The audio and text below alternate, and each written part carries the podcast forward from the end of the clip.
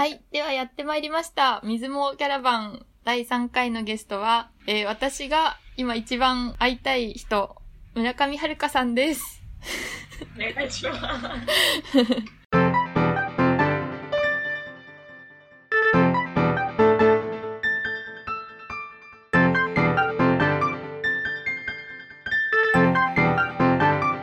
3回目のゲストは村上ちゃん学習センターで今一緒に働いていて、えーインターンをしてくれている方です。早速なんですが、自己紹介をお願いします。えー村上遥です。出身は東京で、えっと、小さい頃からお父さんの転勤でいろいろな場所を転々として、今は東京の大学に通っていて、1年間休学して浜町に来ています。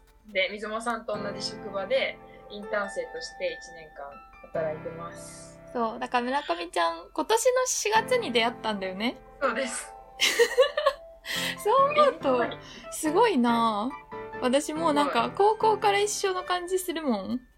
確かにまだ半年ぐらいしか経ってないですよね。ねで、4月、3月の末に来たのか、本当にコロナの時、始まる前に来て、で、私がもう干からびかけていたところを、本当に海士町で村上ちゃんに助けてもらったというのが村上ちゃんですね。いや本当にあの私海士町に来てから 本当にご飯が作れなくて 初めての一人暮らしでうん。でそれで4月5月6月の半ばぐらいまでほぼ毎晩水野さん家に押しかけていやいや。ご飯を食べさせてもらってましたで、私の方は私の方で、基本家に一人でいると、あの、孤独死しそうになるっていう 性質を持ってるんだけど、村上ちゃんが来てくれたおかげで、クオリティオブライフが爆上がりするっていう。今年多分、そう、4月から今年が始まったんじゃないかなってくらい、村上ちゃんが来る前の記憶がほぼない。それは嘘 本当にそういう感じだよね。もう救世主、村上春香。いやいやいやいやもう本当にウィンウィンの関係でしたね あれね、ウィンウィン関係だよね、本当に。いや、幸せだったわ関。係であとはめっちゃ盛り上がるのは、ゆい好きっていう。そうなんです若干かぶってないのにそうそうそう。全然かぶってないのに超マニアックなそうそう。曲の趣味が相当に合うっていう。村上ちゃんがハマった曲は必ず私もハマるっていう。水尾さんが曲後3週間後ぐらいに私も学習センターで、あれみたいな。で住んでましたねうん、うそうだったね。しかもなんか、それ絶対知らないだろうっていう曲を本当に歌ってると、村上ちゃんがこう途中で入ってきて、あれ？っていうなるのがもう定番だったね。いやそうー、ですね会いたいわ。あの今なんで会えてないかっていうことですよねじゃあ10月の後半ぐらいですか？うん。10月の後半ぐらいに私があの扁桃腺っていう喉のなんか扁桃腺っていうのがあるんで扁すけど桃腺の説明？それを、まあ、取る取る手術をするためにあの東京に戻ってきていて今2ヶ月半ぐらい会えてないいや、本当にそうだよね。10月か、あれ。10月ですで、本当はね、12月に戻ってくるつもりだったけど、そうなんで1手月術がそうで1月4日ぐらいに帰りますいやー、過酷そうだったね。手術終わってその全身麻酔が切れうてん。こうなんか尿道まずちょっと 私もそれみたいな尿道に管がつながれてるんですよ、うもん。いや、うん、うそうだ最悪よね。でそれがなんかこう痛い。でもその痛い痛いし、そのなんか尿意があるのにうん。トイレできないんですよ、うん、うんだ。けど実際その尿は出てるんです、うん、なるほどね。あとさ、喉も痛いんでしょ、同時に。もう喉ももう最悪で最悪だね唾が飲み込んでうん、からうん。全部ゴミ箱に破棄してるみたういなわーうん。そういう感じか。三途の川を見たね。パンツの皮でした完全に、うん。えなんで手術受けようって思ったんだっけ？みたいはいはいはい。なもう受けたことをめちゃめちゃ後悔しました。あ、そうなんだ。もともとはね、その扁桃腺があるせいもあって、こう体調を崩しやすいっていうそれに決別するためのね手術だったんだもんね。そうか。まあねちょっとでもそれで良くなるといいよね。昨日も喋ってたけど全開っていうわけではないと思うけどそれ。いやー待ってます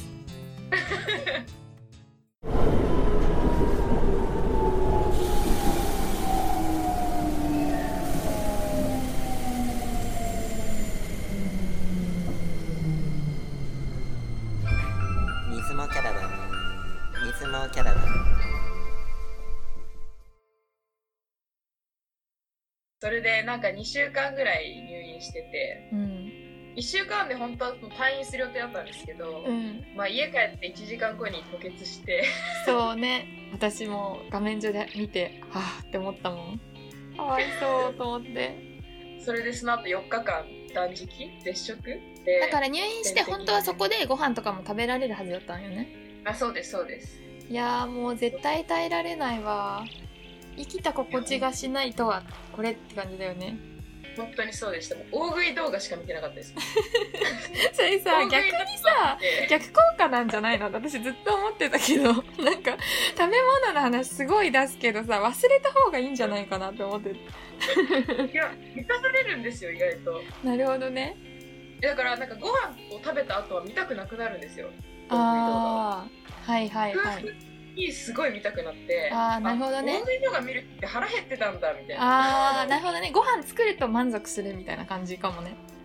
そうです。ね。あーなるほどね。じゃああれだよね。あの昨日、はい。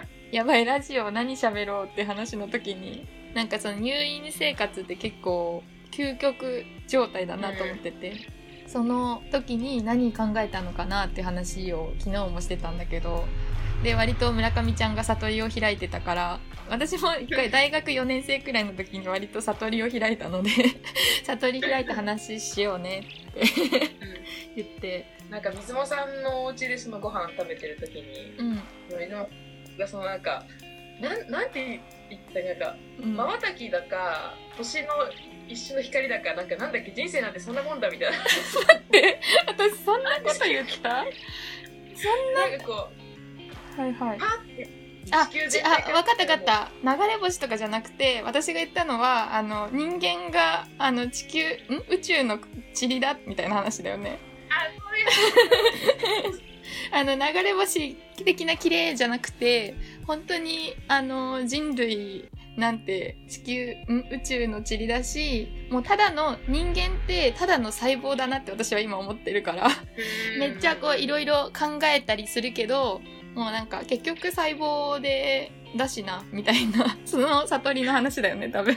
え水間さんその悟りにどこで感じたんでしたっけそれを？それであ今悟ったなって思ったのは大学4年の時で4年かな？あの私英文学科に所属してたんだけど英文学科でセオドア・ルーズベルトの「シスター・キャリー」っていうすごいもう暗黒の話みたいなのがあるんだけど なんかそれを読んでた時に悟った。あこれ人間普通にもう何にものでもないなっていう悟りを開いたのはそこで。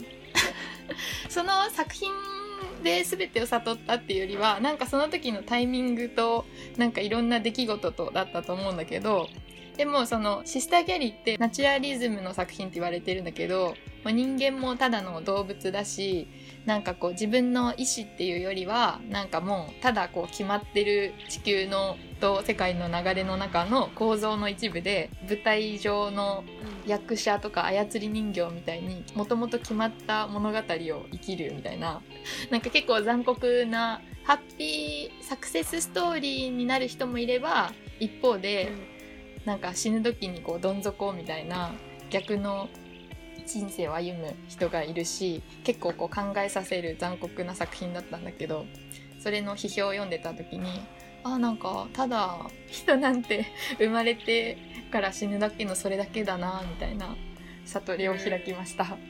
悟ってますね。悟りましたよね。完全に悟ってますね。結構悟ったね。そう私もその水尾さんの悟りを聞いた時に、いうん。やその時はまだいや言うてもまだちょっとそその境地にはいけてなくて。こいつ悟ってるなみたいな感じだよね。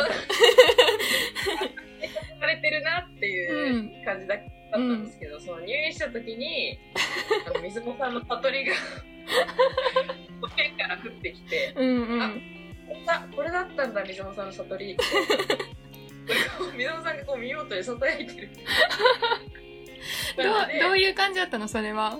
いや結構これはなんか、まあ、自分では面白いなと思ったんですけど、うん。なんかその病室がそのよ4人部屋うん。の相部屋だったんですようん。で日々こう移り変わっていくんですよ入院したり退院したりって言って、うんでもカーテンで覆われてるんで、うんうん。みんな顔つけないんですよあー、なるほどね。看護師さんと話してる声は聞こえるんですよなるほどね。でそのぐらいなんですね声は聞こえる、まあ聞聞いてたり聞いてなかったりしてう、ん。でも顔は見えずにいつの間にか退院してたり、はいはい人はが変わってで人ってそんなもんだなって いやあの言うもっと言ってしまえば人の死ってそんなもんだなっい。いてや、本当にそうなんだよね。いや、本当にそうなの、本当に。なんかその空いてるベッドにまた人が来て、うんで。いつの間にか立ってるぐらいのうん。人の死とか生とかってなんかそんなもんだなってい思って、やー、うんうん。なんかたまたまトイレで鉢合わせちゃった人はうん顔が見えちゃったから、はいはいそこではい。初めてその人のそのいなくなるのが寂しいいと思ったり、うんうんうん。いや、わかる。関わってて、その感情が入った瞬間に、その死とかも生もめ自分にとっては大きいことではあるけど、世界レベルで、人類レベルで言うと、なんかその一部みたいな感覚よね。そうなんですいやー、悟ったね、それは。だいぶ悟ったね。いや、もうそれ、ほんとその感覚よ。でもなんかそれを、悟りを開いてから、なんか一個一個の事象が、まあ今でも普通に考えてはしまうけど、何やっても、まあ死にはしないよな、みたいな、そういう感覚から、うん別に今日その、なんか、なんか、例えば村上ちゃんが大学どうするとか、なんか私が会社辞めてアマチュア来ましたみたいな、そういうのも含めて大きいことだし、すごい大切だし、まあ周りの人にこう迷惑かけるのが良くないとか、そういうのは大前提であるんだけど、だとしても、キャリアの履歴書が絶望的に魅力的じゃない自分とかだとしても、あ、でも生きてるしな、みたいな、そういう感じはすごいある。完全に悟ってます いやー。いや私多分水野さんからうん。お返しのいらないなんていうの無償の愛だ アガペ、アガペ。アガペアガペを学びましたいやいや。いやいやいや。アガペは私が村上ちゃんにもらいまくってるからね。いやてかなんかアガアガペっていうかなんかそのなんか自然とうん。そこにいる人とかに、本当に自分がこう作られてるんだなっていうのをマジでああ、いや、それはわかるわの。とかいや、こないだ、尊敬してる人に、例えばなんか挑戦とかするとさ、そのフィードバックとして失敗だったり、辛い、こう聞きたくない言葉とか反発みたいなのも含めて難しいなって感じることもあると思うんだけど、でも、例えばなんでそれでも挑戦し続けられるんですかっていう質問をしたのね。で、そしたらその人が答えてくれた言葉が、あ、それまでに出会った人の数だなって言ってくれたの。で、それ私すごいわかるなと思って、別に自分が挑戦し続けられてるとかってわけじゃないけど、ああ、ダメかもしれないって時に、復活できるかどうかって、なんかその時に、目の前じゃないけど、あ、でもあの人があの時かけてくれた言葉とか、あとあの人があそこで今頑張ってるよなとか、なんかその頭の中にいる人の数分だけなんかエネルギーになるなって思っていてそれをなんかねそう言ってもらって腑に落ちた瞬間があったわ。えー、いやそれすごいすごいいい言葉ですね、うんそうそうそう。あえめっちゃいいなその人の顔が頭に浮かんだ時になんかこうん。う一歩背中を押してもらえるっていうかてか私村上ちゃんに対してすごい大きいなって思うのはそのだからさ1ヶ月永遠にご飯食べてたじゃん。はい。でその時にさあの村上ちゃんも村上ちゃんで来たばっかりであの家族とか学生団体の時の友達とかと私の目の前でズーム会話してる 姿がいてで私も私でその横でこうがっつりなんかあの大学時代でもう一番お世話になってた先輩とかとあのなんかそすごいいつ、まあ、今もだけどオンラインでめっちゃ喋るからなんかそのお互いのあの、アマチョはさ、新しく出会った人たちで、新しく築き上げてる関係なうって感じじゃん。それだけじゃなくて、あの、村上ちゃんの家族も含めだけど、なんか今までの自分を知ってる人と話してる村上ちゃんを見てるっていう、それがすごい大きいなと思ってて、お互いに。で、あと私も村上ちゃんに、その、自分が落ち着いて話せてる姿を多分、見てもらってるから、なんか素に近い状態で村上ちゃんとも話せるっていう、なんかその入り口めちゃめちゃ大きかった気がする。いやもうそれが全てでした ねそれが全てだったよね。なんかブックカフェの話に繋がってしまうんですけどあ、うんうん。この前行ったブックカフェで千住出版っていう、はいはい。まあ、私の地元の北千住にある小さな出版社があるんですけど、うん。なんかそこの、まあ、代表の方が書かれた「はいはい静けさというもの」っていう本があって、はいはいはい。でそこになんかこういろいろ編集とは何かとかいろいろ書書かれてまあその人うんうん。半生を追った、まあ、なんかエッセイ本みたいな感じだったんですけど、はいはいはい。その時に私が一番思ったのは今までこうどこ行ってもそのうん自分が切り取られてる感覚がすごいあって、はいはいはい。なんか私すごい転校ばっかりしてたんですけど、うんうん。そうだね。どこ行ってもなんかその全然これ自分じゃないのに目の前にある私だけ見られてるからいやー、めっちゃわかる。うんうん。すごい切り取られてるなっていう感覚があって、いやーなんかうん編集って言葉もすごい嫌いだったんですよ、うんうんうん。切り取られて一面だけっていうね。あそうですでそれがすごい嫌で山町来てからも、うんなんか私の人生を 人生ってこう私の裏にうん。裏側バックグラウンドを。こう全然こういや理解してもらいたいわけじゃないんだけど、うんそれを誰も知らないから今の目の前の私でしかその人たちには理解してもらえないっていうのがすごいな良くて、はいはい。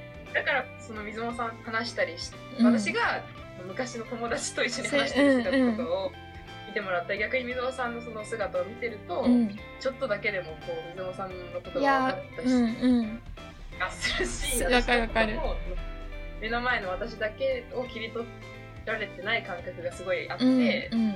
それがすごい居心地が良かったっていうか、いやー、本当にそんな気がする。まもなく 新妻キャラバン知らないうちにお互いのお互い友人同士話すみたいなになって、村上ちゃんファミリーみたいなのになったりね、つなげてもらったりしたな。いやー、それすごい大きいよね。本当に大きいです。なんかそれができたら結構さ、なわかんないけど、こう会社とか組織とかすごいうまく回る気がするよね。なんか、気が完全に。ね初めましてで話すってやっぱ難易度高いからさ、それまでの人と一緒にいる姿見てもらうだけでも結構違うんだろうな。いや、本当に。